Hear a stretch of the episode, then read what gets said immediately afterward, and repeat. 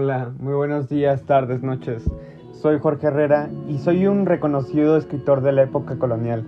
El día de hoy hablaremos sobre el análisis de la obra literaria La danza de la muerte.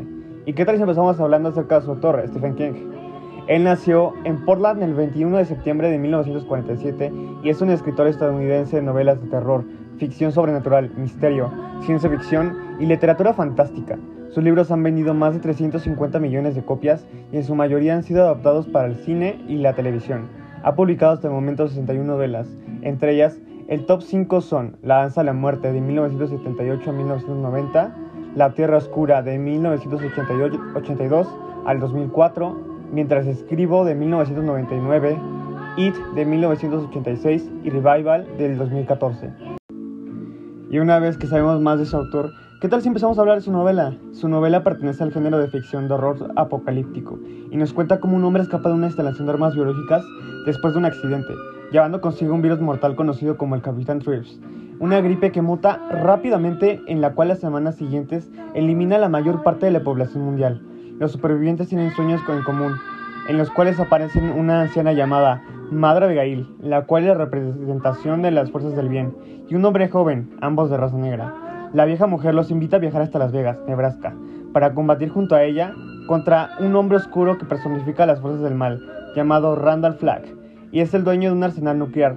Sin embargo, esta fuerza del mal es derrotada cuando aparece la mano de Dios en el cielo y denota una bomba matando a Flagg y a todos sus seguidores. Como escritor y lector, opino que esta obra es bastante misteriosa, interesante y hasta obscura que lleva a los lectores a un estado de tensión. La reflexión que me lleva es que el comportamiento humano ante las adversidades es interesante, no conoce el mal o el bien, únicamente actúa bajo instinto de supervivencia, de lo que le convenga a él mismo principalmente. Pero bueno, ustedes díganme qué opinan de esta obra, leeré sus comentarios por Twitter.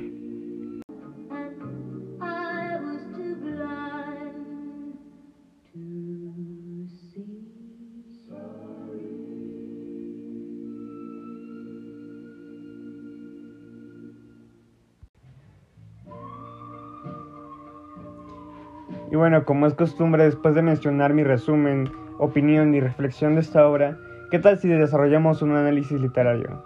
Empecemos con el aspecto ficticio. Por ejemplo, la madre Abigail tiene poderes mentales, los cuales le permiten comunicarse telepáticamente con los supervivientes del virus mortal. Randall Flagg tiene poderes mentales como convoca a las fuerzas del mal para que acabe con todos.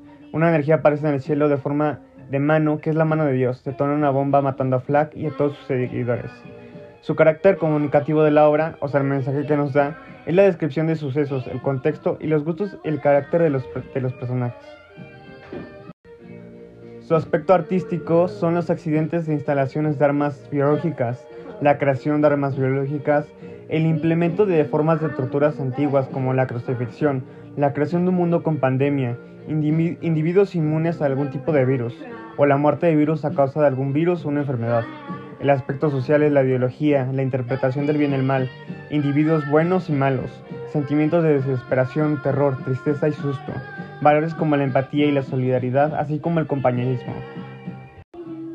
Pero ustedes se preguntarán, ¿qué relación tiene esta obra con la actualidad? Bueno, como saben estamos por una época muy difícil en el mundo, la cual es una pandemia, así que esta obra representa muchos factores que estamos viviendo actualmente, el virus en el cual se basa la obra literaria era un tipo de virus gripal, y el virus que estamos padeciendo en la actualidad es un tipo de virus que se encuentra en las colículas de la saliva de un individuo. Tanto el virus de la obra como el virus de esta actualidad se fueron esparciendo sobre el mundo, eliminando a una mayor parte de la población. Y bueno, por mi parte eso sería todo, mis queridos oyentes. Recuerden que la lectura es a la mente lo que el ejercicio es al cuerpo. Hasta luego.